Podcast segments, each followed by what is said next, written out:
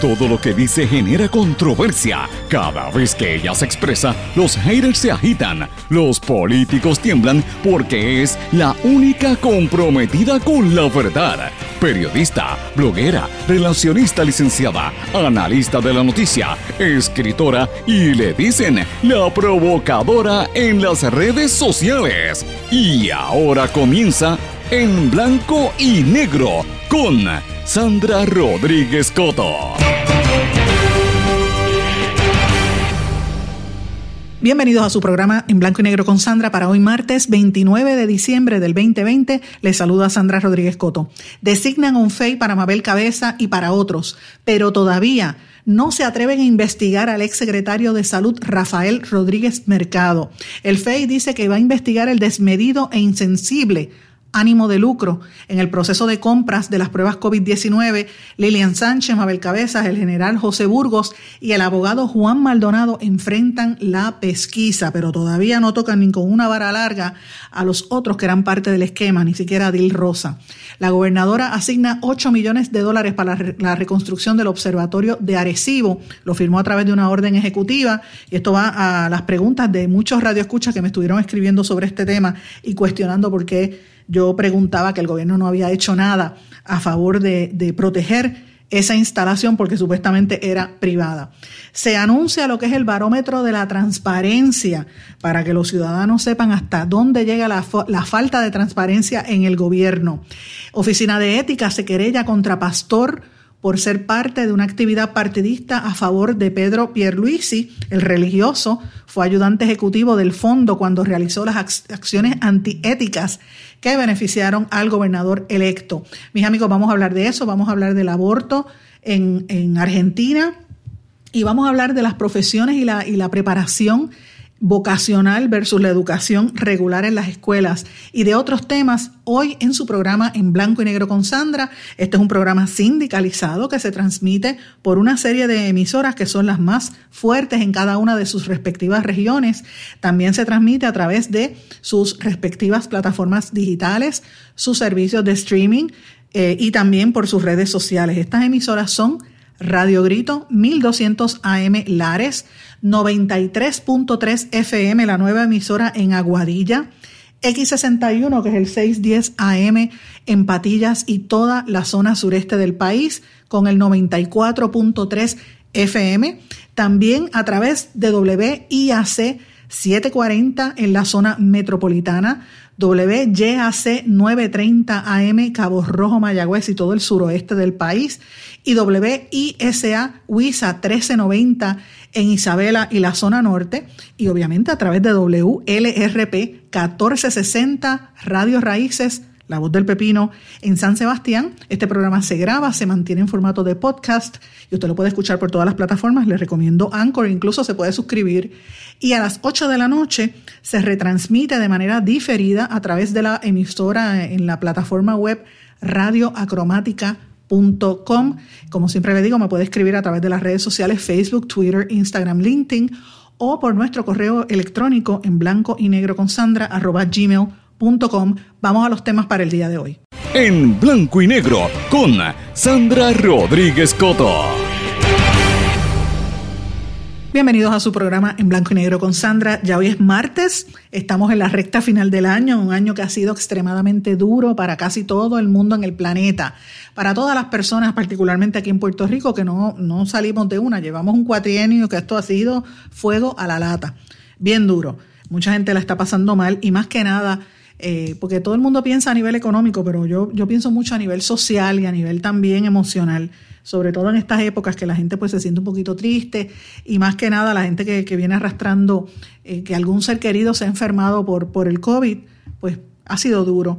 Pero yo me siento optimista de que el próximo año va a ser bueno para todos y tenemos que echar hacia adelante y, al mal tiempo buena cara, como siempre dicen, ¿verdad? Para salir hacia adelante. Hoy tenemos un programa con mucha información, variada información, mucho comentario también que vamos a hacer de temas de seguimiento, que son noticias que muchas de ellas rompieron aquí, que las vamos a estar discutiendo en este su programa en blanco y negro con Sandra. Pero antes de comenzar, como hemos hecho desde que inició el mes de diciembre, todos los días hacemos este anuncio que nos hemos unido a la, a la campaña de recaudación de fondos en, en, favor de nuestro compañero periodista José Omar Díaz. José Omar Díaz es un periodista regional de la emisora X61 que se tuvo que, tuvo que ser trasladado a la ciudad de Boston, allá pasando frío, a enfrentar una situación de salud sumamente retante y estamos ayudándolo y recabamos su, cooperación para que se una a, este, a esta campaña, un aguinaldo por José Omar, todo el dinero que usted aporte, un pesito, dos pesitos, cinco, lo que sea, eh, este dinero va a ser utilizado bien y va a ser eh, recogido para mantener la calidad de vida de José Omar. Como dije, José Omar está en una situación bastante retante y José Omar es un ser muy querido, un periodista muy avesado. Como yo siempre digo, en el área metropolitana, pues a veces desconocen la labor que hacen estos periodistas regionales, que ha sido muy buena. José Omar ha sido eh, eh, y es colaborador de este programa también. Así que esperemos que esté bien. Si usted quiere cooperar, puede hacerlo a través de la cuenta ATH Móvil 787 204 8631 787-204-8631. Y si usted no tiene ATH móvil, llame ese mismo número a la señora Ruti Reyes, que ella se encarga de cualquier donativo que va a ser este bien recibido por José Omar para tratar de mantener su calidad de vida. Así que vamos de lleno a los temas para el día de hoy. Y tengo que comenzar con la noticia que ayer la soltaron en la tarde, como, como que la gente no le iba a prestar mucha atención, pero aquí vamos a desmenuzar lo que pasó en el día de ayer, el panel del fiscal especial independiente emitió un comunicado de prensa, emitieron varios en el día de ayer, ¿verdad? Pero este en particular, donde hablaba de que designan eh, una investigación, un, un FEI, para investigar a los responsables del proceso de compra de pruebas COVID que ellos entienden que fue desmedido e insensible el ánimo de lucro en ese proceso de las compras de pruebas COVID y la investigación está encabezada por Lilian Sánchez, la ayudante de la gobernadora Wanda Vázquez, por Mabel Cabeza, la protegida de Wanda Vázquez, por el general José Burgos de la Guardia Nacional y por el abogado Juan Maldonado, eh, que era uno de los que quería, el que dijo que el virus era productivo, como, como todo, ¿verdad? En, un chat que hubo en ese virus, en, relacionado a esa compra de las pruebas para el virus, que él eh, se refería a que el virus era productivo. Eh, y obviamente, pues, todo eso fue revelado, como ustedes recordarán, en este su programa en blanco y negro con Sandra, que fue donde esto comenzó.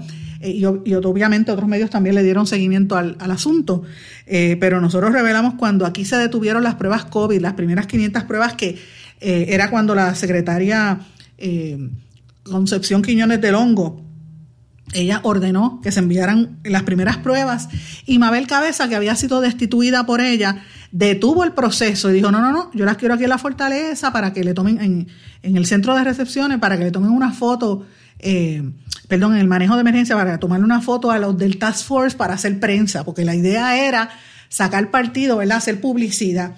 Eh, y ahí, cuando nosotros nos enteramos que publicamos la carta en nuestro blog, en blanco y negro con Sandra, y está ahí. De hecho, nosotros hicimos hasta un blog, ustedes recordarán, un videoblog, y lo trajimos al programa de radio el 27 de marzo del 2020. El titular era Se pierden 500 pruebas de COVID por jauja en salud búsquelo porque ahí está la carta.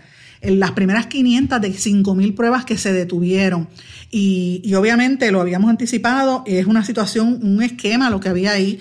A raíz de eso se descubrió todo el esquema que había en el Departamento de Salud y más de alrededor de 35 artículos hemos escrito sobre lo que estaba ocurriendo con Mabel Cabeza y cómo era que ella operaba en el Departamento de Salud con el grupo de sus mujeres amigas que le llamaban las chicas del clan de Mabel que decían a los, a los empleados, llegaron allí a sacar a todos los que eran empleados de carrera, establecieron una estructura paralela donde nombraban empleados que eran contratistas bajo Manpower y para ellas contratarlo tenían que ser empleados activistas políticos, no importa si tuvieran o no la preparación académica. Entonces empezaron a sacar a todo aquel, aunque que en su mayoría era PNP, mire la ironía de la vida, Casi todos eran PNP, no estamos hablando populares ni independentistas, PNPs, que hicieron campaña por el PNP, incluso por Ricardo Rosello.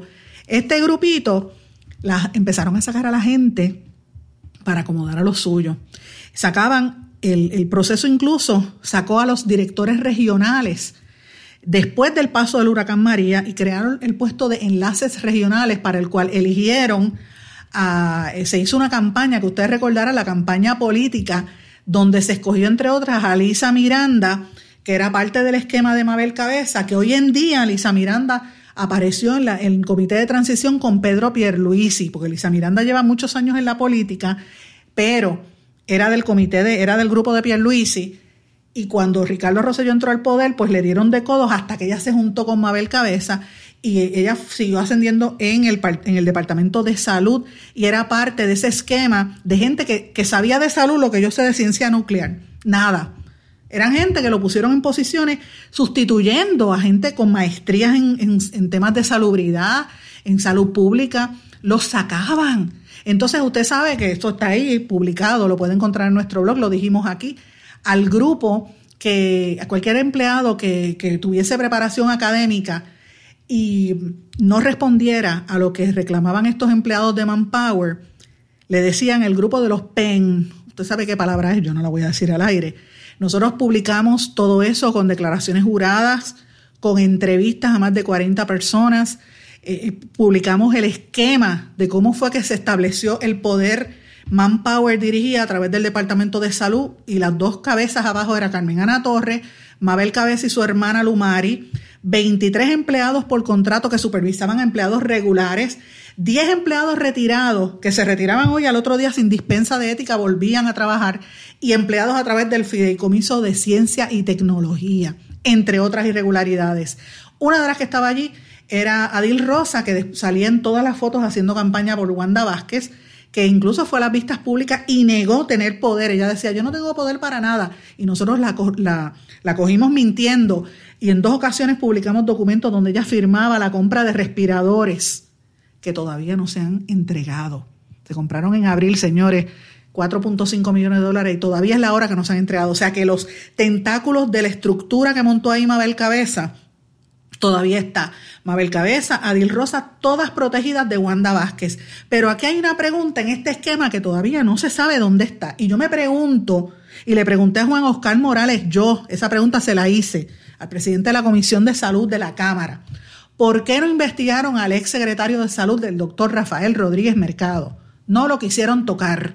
La pregunta es por qué. Esa pregunta también se la hice al secretario Lorenzo González mientras hablaba, ¿verdad? Y él se escondió y ya se va, ya él se va. Estaba loco por irse, estaba molesto con, el comité de transición que lo sacaron, se fue de Puerto Rico, estuvo hasta por Cuba eh, y ahora ya pues ya obviamente el 31 se va pero iban a, nombrar al doctor Mellado. La pregunta es por qué el doctor Lorenzo González tampoco le metió mano a esta investigación.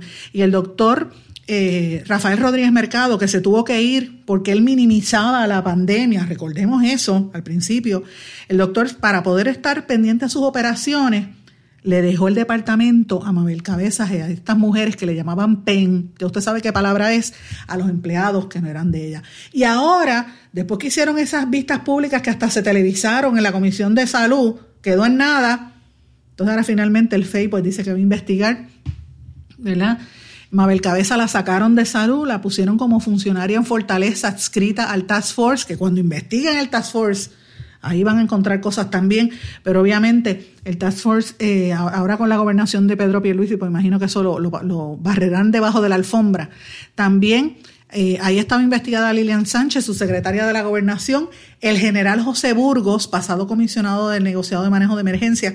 Y tengo que decir que yo creo que José Burgos ahí cayó de chiripa, no fue la persona realmente que cometió el error, pero sí lo lo responsabilizaron eh, y, por la información que yo tengo no era el que estaba eh, realmente tomando decisiones allí. Y obviamente el licenciado Juan Maldonado representado por mi amiga Mayra López Mulero, la verdad, somos amigas, pero es la verdad, él era un parte del esquema eh, de toda esta situación, así que veremos qué va a suceder con esta investigación del FEI, si tiene, si tiene garras para poder continuar, dice que hay una serie de violaciones a artículos del Código Penal como violaciones a, influencia por influencia indebida, intervención indebida de operaciones de gobierno, incumplimiento del deber, pérdida de fondos públicos mediante acción u omisión o negligencia, posible malversación de fondos, ese es el artículo 264, perjurio, porque mintieron bajo juramento, y se le atribuyen infracciones al Código eh, Anticorrupción y otras.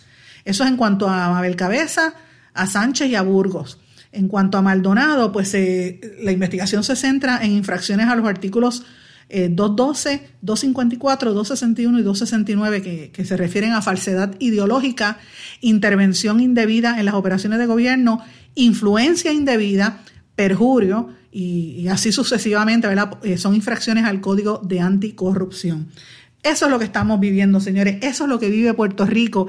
En eso se centra el, ejercicio del gobierno. Un gobierno que llevamos cuatro años de una corrupción desmedida sin precedentes porque uno habla de la época de la corrupción de Roselló, que metieron 40 presos, Roselló, Pedro Roselló. Después uno mira lo que pasó en el gobierno de, de, Aníbal Acevedo Vilá, que estuvo cuatro años eh, ¿verdad? en esa persecución política, eh, que salió no culpable, ¿verdad? Todos los demás salieron eh, convictos. Y después uno ve el gobierno de Alejandro García Padilla y todo lo que ocurrió. Recordamos el caso de Anaudi, que eso sigue dando de qué hablar, entre otros. Pero cuando llegó Ricardo Rosselló Wanda Vázquez, esto ha sido una barbaridad. Y yo siempre menciono a Ricardo Rosselló con su apellido Wanda Vázquez, porque Wanda Vázquez era la secretaria de Justicia y permitía este tipo de esquemas que se estaban denunciando desde el día uno y nadie hizo nada. Justicia dañó las, investigaciones y las amañó. Ojalá que el, el FEI tenga garras en este momento yo no, no sé qué, va a poder pasar ahí al respecto, pero ojalá que puedan continuar esta investigación. Y esto lo traigo en un momento donde entidades de comunitarias, como lo es Espacios Abiertos, ustedes saben que Espacios Abiertos y la amiga Cecil Blondet ha estado aquí en múltiples ocasiones, es una entidad sin fines de lucro que se dedica a promover la transparencia en el gobierno. Eh, ellos han publicado crearon, ¿verdad? Y publicaron el anuncio de que están creando lo que denominan el barómetro de la transparencia para medir la falta de transparencia en los procesos específicamente relacionados al COVID-19 y en el término de gobernanza pública y más que nada del acceso a documentos e información pública que fueron los más difíciles durante el año 2020. Eh, y esto reflejó este barómetro de transparencia, es una herramienta digital que usted la puede buscar en, asimismo en Internet, demostró que el 2020 la, transparencia no estaba. La falta de procesos abiertos era, era obvia y e, evidentemente eso fue lo más que se generó más de 400 noticias sobre falta de transparencia en distintos medios noticiosos. El barómetro es un repositorio digital libre de costo creado para las personas que interesen monitorear y aprender sobre el tema de la transparencia en Puerto Rico. Lo que ellos hacen es un examen de noticias que han sido transmitidas donde se menciona o se ha exigido la transparencia de los haberes públicos. También tiene como un objetivo este barómetro medir eh, cómo va a ser el nivel de transparencia para lograr unos cambios mayores en el futuro, ¿verdad? En el gobierno, por el alto volumen de informaciones, que a veces es tanta la noticia que la gente no tiene oportunidad de digerirla.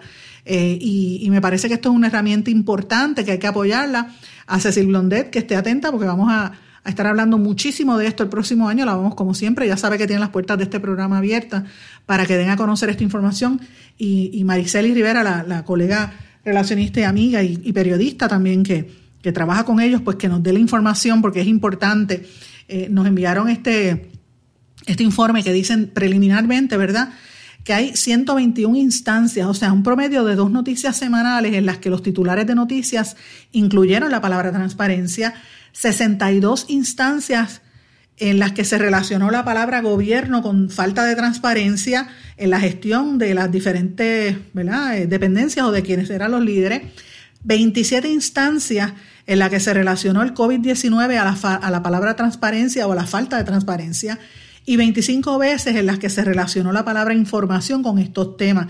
También tengo que mencionar que en 22 ocasiones en este año, en noticias importantes, se relacionó el tema a la falta de los temas de transparencia. Así que esto es una herramienta importante que nos va a ayudar a recopilar los datos sobre la pandemia eh, y es parte de una red de, de programas que tiene a través de espacios abiertos de la organización, de estas organizaciones que, que sin fines de lucro que han sido creadas eh, a raíz de, los, de las aportaciones que tiene George Soros y otras entidades, eh, lo que ellos le llaman la red de transparencia, y está Espacios Abiertos, Sembrando Sentido y otras entidades. Y me parece que es importante donde se le exige a entidades como la Comisión Estatal de Elecciones que acelere que agilice el proceso de dar información.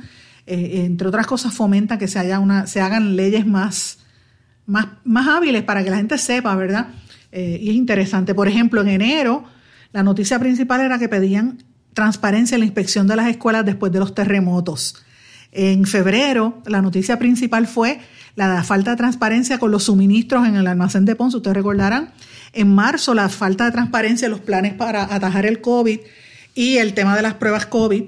En abril, la falta de transparencia en los datos de COVID y estaban pidiendo, eh, advirtiendo posibles casos de corrupción. En mayo, un estudio eh, se reveló las deficiencias en las leyes de transparencia. En junio, eh, faltó transparencia en los contratos de Autoridad de Energía Eléctrica en torno a las posibles alzas de tarifas.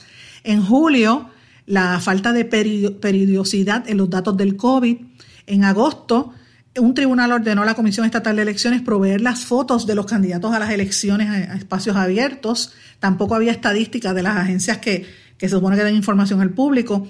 En septiembre, falta de transparencia en jueces y fiscales. En octubre, falta de transparencia sobre los salarios de los legisladores y jueces y en los municipios. En noviembre, falta de transparencia en los comicios electorales. Y en diciembre, una demanda que se radicó contra el Departamento de Desarrollo Económico por la falta de publicación de los beneficiarios de los decretos contributivos.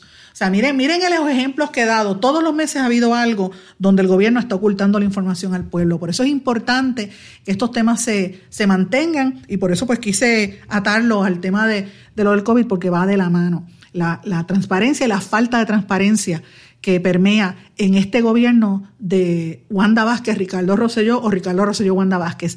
¿Qué va a pasar en el gobierno de Pedro Pierluisi, que es un gobierno compartido donde un gobernante fue electo por un, por un 35% de la población y un, más de un 60% votó por otras opciones? Eso lo veremos.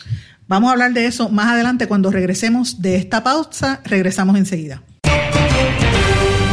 No se retiren, el análisis y la controversia continúa en breve, en blanco y negro, con Sandra Rodríguez Coto.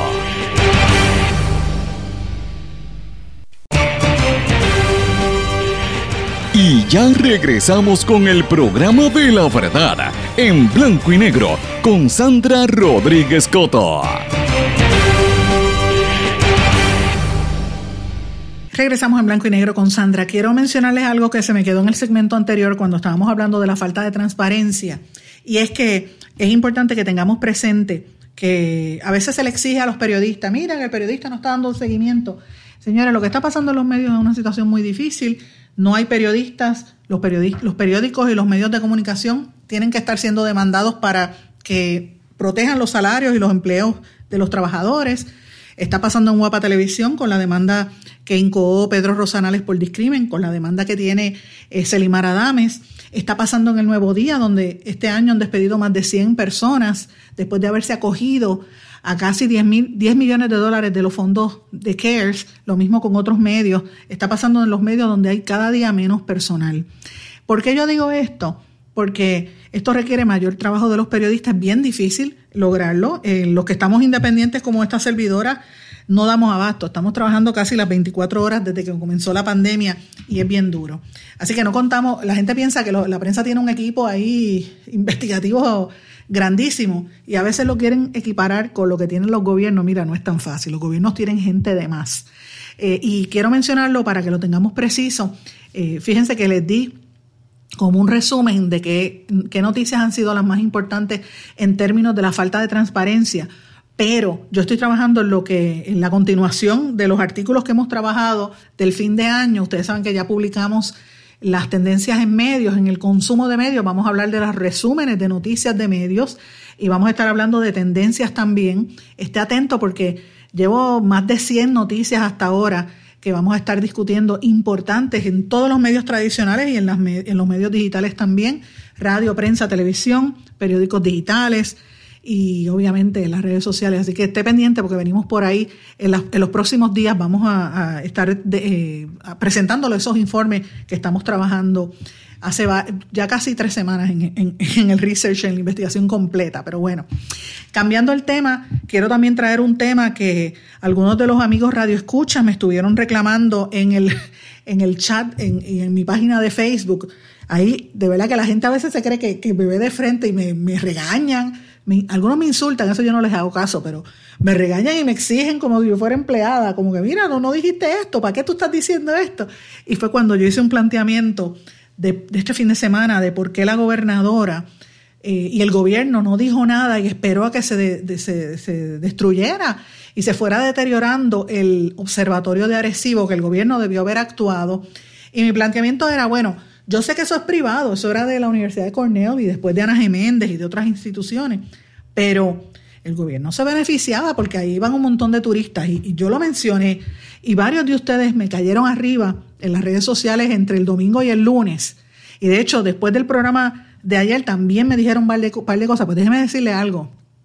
Ayer precisamente la gobernadora Wanda Vázquez firmó una orden ejecutiva asignándole 8 millones de fondos públicos para la reconstrucción del observatorio de Arecibo. Entonces usted dirá, bueno, pero este, no eran fondos públicos. Claro que no eran, es que, no es público, es una entidad privada, pero le están asignando fondos públicos y, y la orden ejecutiva dice que estos esfuerzos pues es parte de, de la remediación ambiental para la remoción y la disposición segura de lo que se colapsó en, esa zona, que como recordemos, eso pertenece a la Fundación Nacional de Ciencias, pero era, como yo, yo decía desde un principio, un, un lugar donde era visitado por miles de personas, sobre todo turistas. Dice que más de 100.000 personas lo, lo visitaban, entre turistas y científicos todos los años. La estructura tenía un peso de 900 toneladas y el plato que colapsó, un plato reflector de mil pies de ancho con casi 305 metros de alto. Así que recuerden que eso colapsó el otro día. Así que eso es un tema importante y quería hacer la aclaración que no es de gobierno, pero ciertamente el gobierno se beneficia de, de esa de esa instalación, ojalá lo puedan reconstruir y se convierta en el más grande pasándole al que tiene China ahora mismo. Otro tema que quería traerles, ustedes recordarán, y, van a notar en mis redes sociales que estoy, como siempre, trabajando en, colaboración con el compañero y amigo Gilberto Albelo, el profesor Albelo, que lo conocen como Dr. Chopper. Y yo llevo lo, llevo dándole ahí, mira, tienes que hacer más live porque él tiene la facilidad de ir a las tiendas. Y ha estado haciéndolo y yo lo comparto. De hecho, tenemos un bloque de programación los fines de semana. Él hace su live de haciendo la compra y después hacemos el mío de la, de la bata puesta y nos, complementamos, ¿verdad? Él este fin de semana publicó los cierres de varias tiendas de la cadena Sears en las Catalinas Mall y en Plaza Carolina. Y mucha gente dice, ah, pero si eso la gente lo sabía, porque este, estaban los letreros. El problema no es que lo sabían o no lo sabían. El asunto es que si tú vas a cerrar una tienda donde primero una tienda como Sears, que llevaba una trayectoria larguísima en Puerto Rico, desde 1938, que se estableció aquí, que miles de puertorriqueños, generaciones enteras, compramos allí, tenemos en seres, cuando cierran, lo mínimo que debe haber es una comunicación con el público para que el público sepa, mire, las viejitas, ¿dónde van a ir a pagar la cuenta? Tiene que ser por correo. Si la viejita no tiene internet, ¿puede ir a pagarla en el banco? ¿O qué va a pasar? Y si usted tiene un enser, ¿dónde va a reclamar las garantías de servicio, entre otras cosas? Y en tercer lugar, y no menos importante, ¿qué va a pasar con esos empleados que se quedan en la calle? Porque lo que hizo Sears y, JC, y un poco Kmart es que subieron, le hicieron un marco para todos los productos, lo subieron antes de Navidad. Y como la gente no fue a comprarlo, cerraron la tienda. Entonces, no conforme con eso, en el día de ayer publica el compañero eh, otro, otro, otro blog eh, o videoblog donde estaba frente a la tienda Bed Bath Beyond en Carolina, en el centro comercial Los Colobos, que también cerró. Eh, obviamente se van a mantener las tiendas de San Patricio, Plaza, y creo que la otra es en, no sé dónde está la otra tienda, pero bueno, hay dos tiendas que se mantienen de Bed Bath Beyond. Lo interesante es que, volvemos a lo mismo, en Estados Unidos se está dando esta, esta, esta tendencia de los cambios, la alteración en el sistema comercial, ¿verdad? Por, por, la economía y ahora todo esto de la pandemia ha provocado que más tiendas cierren. Pero en Puerto Rico, para nosotros, si allá es un aguacero, aquí es una, una, tormenta. ¿Por qué? Porque Puerto Rico es más pequeño, porque hay gente que depende de esos, de esos negocios, no solamente los empleados, sino los negocios aledaños. En las Sears, por ejemplo, y en las Kmart, habían negocios pequeños puertorriqueños que estaban dentro de las instalaciones y eran concesionarios que han cerrado precisamente por esta situación, o sea, son empleos menos. Y más que nada, al consumidor se le quitan las alternativas para tú buscar nuevos productos. ¿Dónde tú lo vas a comprar? Pues si, las tiendas te cierran.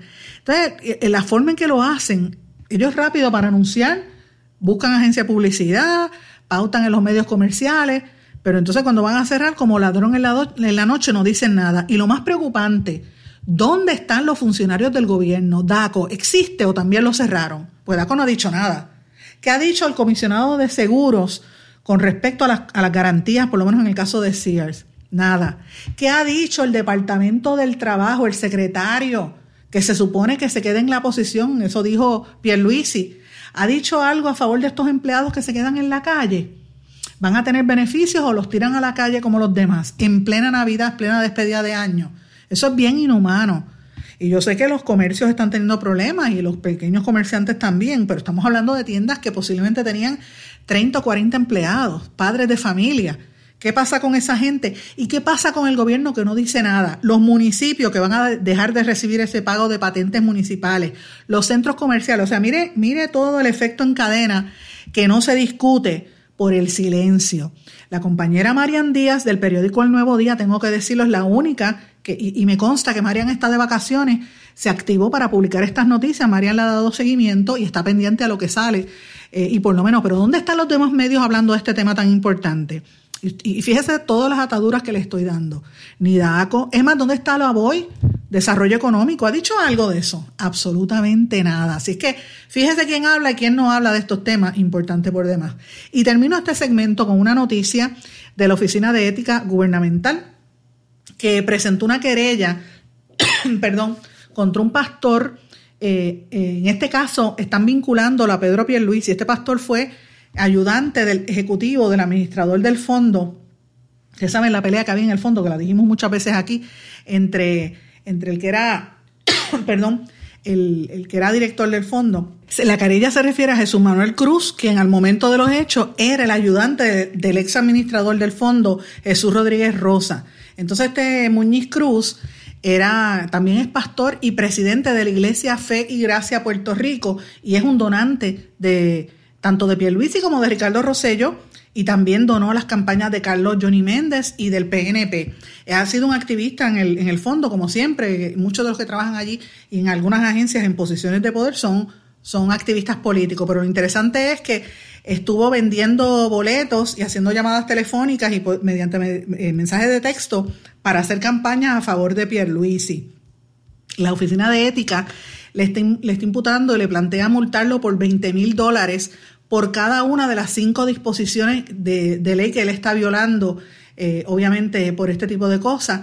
Es interesante porque por violaciones similares la Oficina de Ética se había querellado contra Inés Rivera Rodríguez, el exdirector de la Oficina Municipal de Manejo de Emergencias en Lajas, que en febrero del 2019, estando de vacaciones, fue a las oficinas de municipales a vender taquillas de un abrazo popular a favor de la candidatura de Marcos Turín Irizarri. Pues por aquello lo habían multado, pues es lo mismo que están multando a este que tenía que ver con, con Luis y que estaba pidiendo que participaran en, en estas elecciones para que usted vea cómo se bate el cobre. Yo digo, si le, si le prestaran la misma atención que le dan a la campaña y en recoger los chavitos para el político, cogieran esa misma atención a resolverle los problemas del consumidor, de la gente, del cliente cuando va allí al, al, Fondo del Seguro del Estado o cuando va a buscar una gestión en el gobierno, en vez de tener que hacerlo a través de gestores, y gente afuera, si el empleado público hiciera su trabajo, en vez de estar politiqueando, estas cosas se evitaban. Pero ese es lo podrido que está este sistema en Puerto Rico. La corrupción aquí no va a acabar hasta que no eliminen estas campañas politiqueras en las agencias de gobierno. Vamos a una pausa, regresamos enseguida. No se retiren, el análisis y la controversia continúa en breve, en blanco y negro, con Sandra Rodríguez Coto. ¿Tienes una emergencia de salud en tu familia? En las salas de emergencia de Menonita estamos para atenderte en cualquier momento y de manera segura. Hemos establecido estrictas medidas de protección y seguridad para que tu visita a la sala de emergencia no sea una preocupación. Tu emergencia la atendemos en Menonita. Ven tranquilo a tu centro de salud o sala de emergencia menonita más cercana. Contamos con médicos, especialistas, pediatras, laboratorio, rayos X y más. Tú nos conoces. Confía tu salud en Menonita. Con nosotros estás seguro.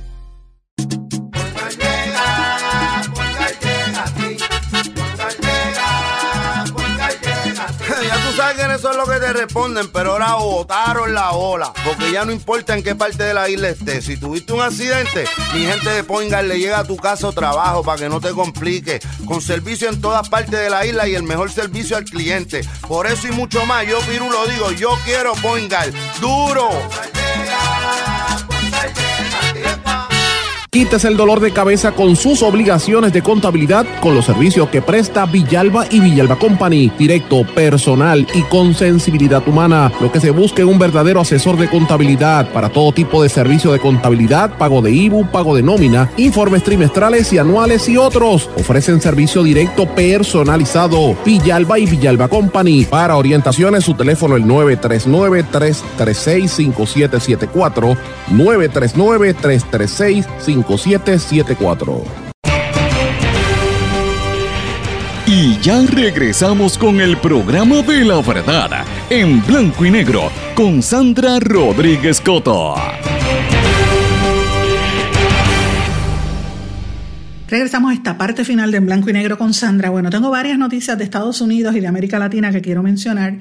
Y sabemos que sigue la polémica entre Donald Trump y Biden y, Trump acusa a los ayudantes de Biden de no de no cooperar, de no dar la mano, etcétera, en este tema de la transición y más que en la transición, en el asunto este de la situación de, los 600 dólares que le van a dar a los que sean, ¿verdad? Los que se supone que sean este, la, la ayuda esta por el COVID, pues ahí todavía las polémicas van a estar en los próximos días bastante fuertes porque Trump, aunque sabe que perdió, todavía no lo acepta.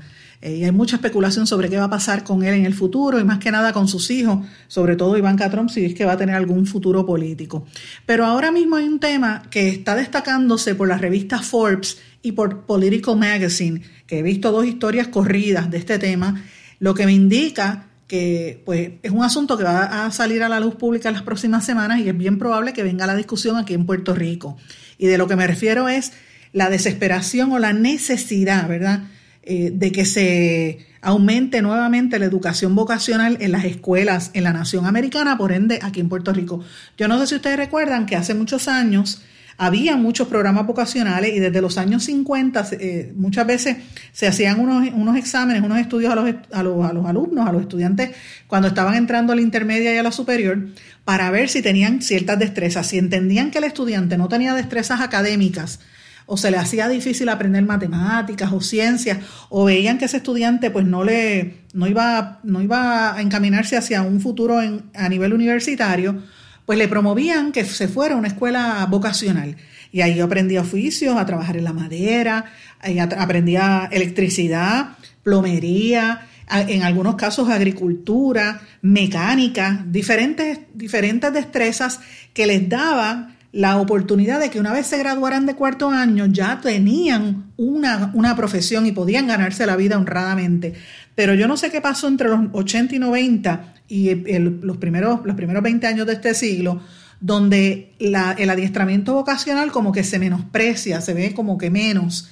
Y, y se ha ido perdiendo. La, la aspiración de todos es que los hijos vayan a la universidad y se gradúen, pero no todo el mundo tiene la capacidad para eso, no todo el mundo le interesa y más que nada, todo el mundo que va a la universidad ahora, sobre todo en este entorno este, así de cibernético, pues mira, no está fácil, hay demasiada competencia y terminan, te gradúas con un cuarto año y terminas trabajando de dependiente en una tienda porque no sabes hacer nada, no tienes destreza para trabajar en cosas que quizás te puedes estar ganando la vida, como un electricista, por ejemplo, o un plomero que va a tu casa y lo menos que te cobra son 80 pesos por la visita y ahí muchísimo más, lo mismo con los electricistas, que son tan necesarios. Pues en la nación americana eh, se ha estado notando una necesidad grande de esto y está la revista Forbes empujando también Political Magazine para que se eh, aumenten estos programas a nivel de toda la escuela intermedia y superior y se le dé un diploma, ¿verdad? Con esto, de manera que,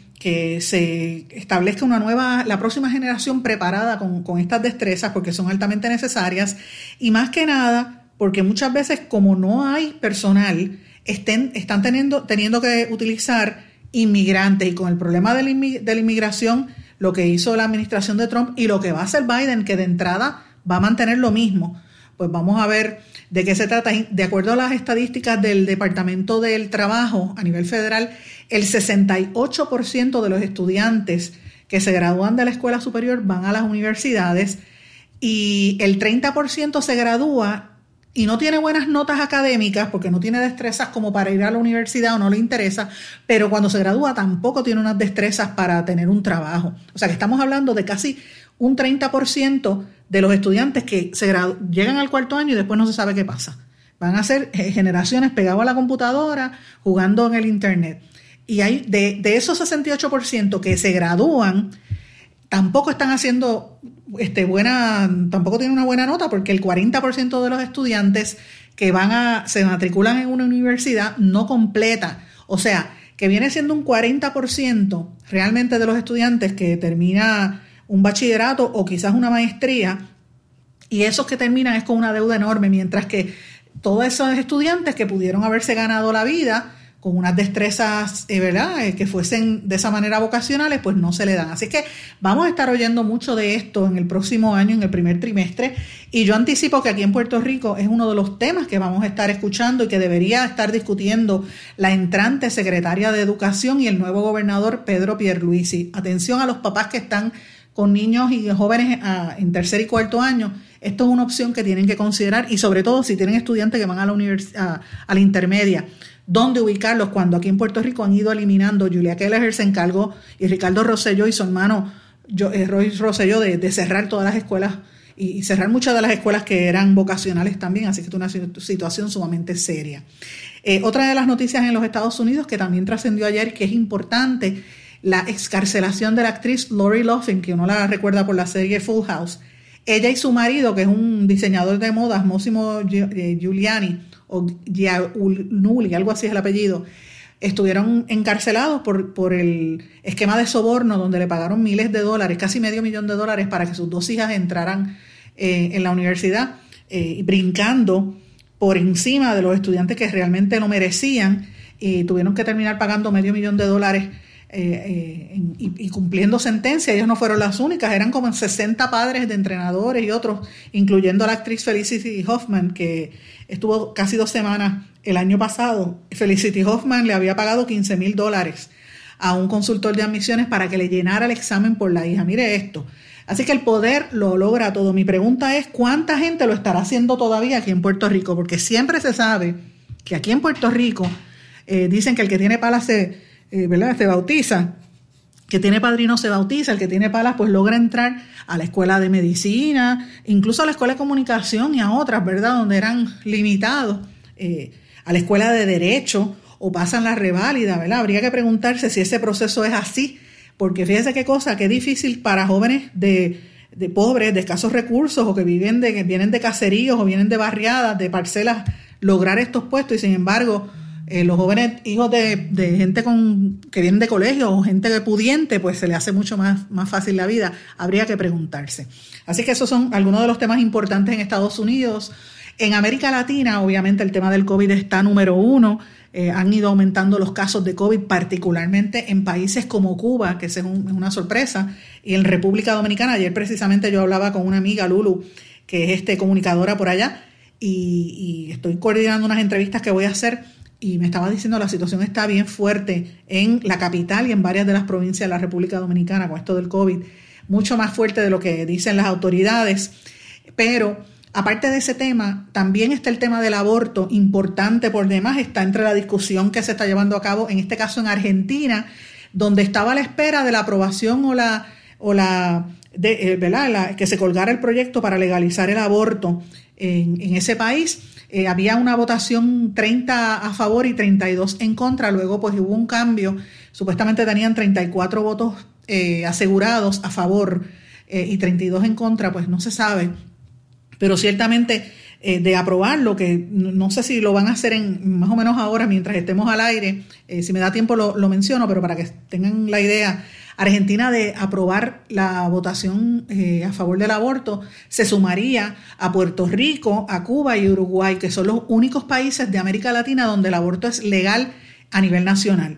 Obviamente en Estados Unidos también el caso Roe versus Wade, que está ahora mismo siendo impugnado y podría ser impugnado a nivel del Tribunal Federal con la nueva judicatura que es más conservadora en los Estados Unidos. Veremos a ver si eso tiene un impacto, pero ciertamente es legal. En el resto de los países del hemisferio pues no lo es. Y ese es un tema bien importante. Y eh, de lo otro que les iba a hablar, sin lugar a duda, es de un tema que se me quedó en el día de ayer porque emocionalmente no estaba lista para hacerlo, pero ciertamente es el tema de, del fallecimiento de Armando Manzanero. Y antes de concluir el programa, quiero mencionar algo que en el programa de ayer no lo quise incluir, no porque no lo supiera, sino porque no tenía el ánimo, honestamente, eh, y fue la noticia del fallecimiento de Armando Manzanero. No lo quise incluir porque yo soy fanática de la música de él, he crecido escuchando todas sus composiciones, particularmente los boleros. Vengo de un hogar donde mi padre es coleccionista de música y pues me enseñó desde pequeña a amar la música latinoamericana, puertorriqueña y sobre todo esta conexión que siempre ha habido entre Puerto Rico y México. Y pues francamente me dolió mucho conocer que este gran cantautor latinoamericano falleció en la tarde de ayer. Él tenía 85 años de edad y realmente nadie estaba preparado para la noticia porque él es uno de los compositores más prolíficos, más longevos y más célebres en la música popular en el idioma español y se fue debido a las complicaciones generadas por el COVID. Él llevaba varios días hospitalizado, yo estaba siguiendo las noticias y de verdad que me dio tanta pena escuchar la noticia como dije, él tenía 85 años, pero la gente lo recuerda porque él, tiene más de 400 composiciones, sobre 30 trabajos discográficos, uno de los más reconocidos es el de dueto, el que le valió un premio Grammy. Y obviamente la gente lo recuerda por, canciones como Esta tarde de Villover o Adoro y otras que lo hizo eh, muy, muy famoso, Contigo aprendí, o sea, son innumerables las canciones, más de 400 ¿verdad? Eh, eh, canciones que él ha compuesto a través de su vida y más que nada este yucateco era muy querido por los, por los cantantes de toda América Latina, en Puerto Rico en particular con Enita Nazario, con el mismo Mark Anthony, con Gilberto Santa Rosa, con muchos artistas del patio pues que lo conoció, que interpretaron su música y que él cada vez que venía a Puerto Rico era una persona extremadamente eh, muy querida, muy, muy querida. Pero los que somos románticos en el corazón, yo creo que todos, de alguna manera u otra, recordamos la música de él, que ha sido revivida más recientemente por generaciones más jóvenes como Luis, Luis Miguel, como David Bisbal, incluso, que han grabado muchas de sus composiciones. Eh, Miguel Bosé también, Ricardo Montaner, hasta Olga Tañón ha cantado mucha de su música. Así que deja un legado muy, muy difícil de, de superar y, antes de irme quiero dejar una de las canciones que más me gusta de sus múltiples composiciones. Con esto nos dejamos hasta mañana en blanco y negro con Sandra.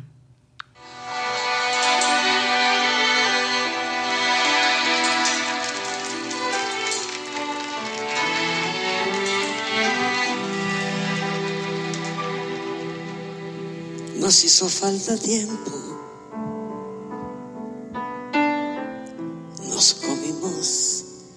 al tiempo.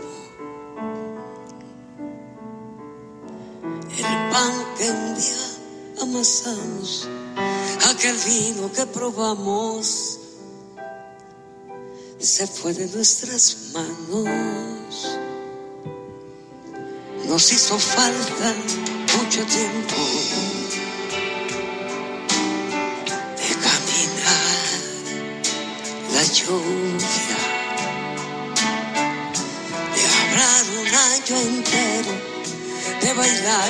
yo un bolero. Mira que hizo falta tiempo, nos hizo falta tiempo para andar en una playa, dedicarse a la locura, inventar una aventura de escribirte los antojos, descubrir que hay en tus ojos. Que hizo falta tiempo, nos hizo falta tiempo para que te convenciera que eras tú mi vida entera, que de blanco te vistieras y en verdad me conocerás, que mi abrazo consintieras, mira que hizo falta ¿Se quedó con ganas de más? Busque a Sandra Rodríguez Coto en las redes sociales o acceda a en blanco y negro.blogspot.com porque a la hora de decir la verdad solo hay una persona en la cual se puede confiar. Sandra Rodríguez Coto en blanco y negro.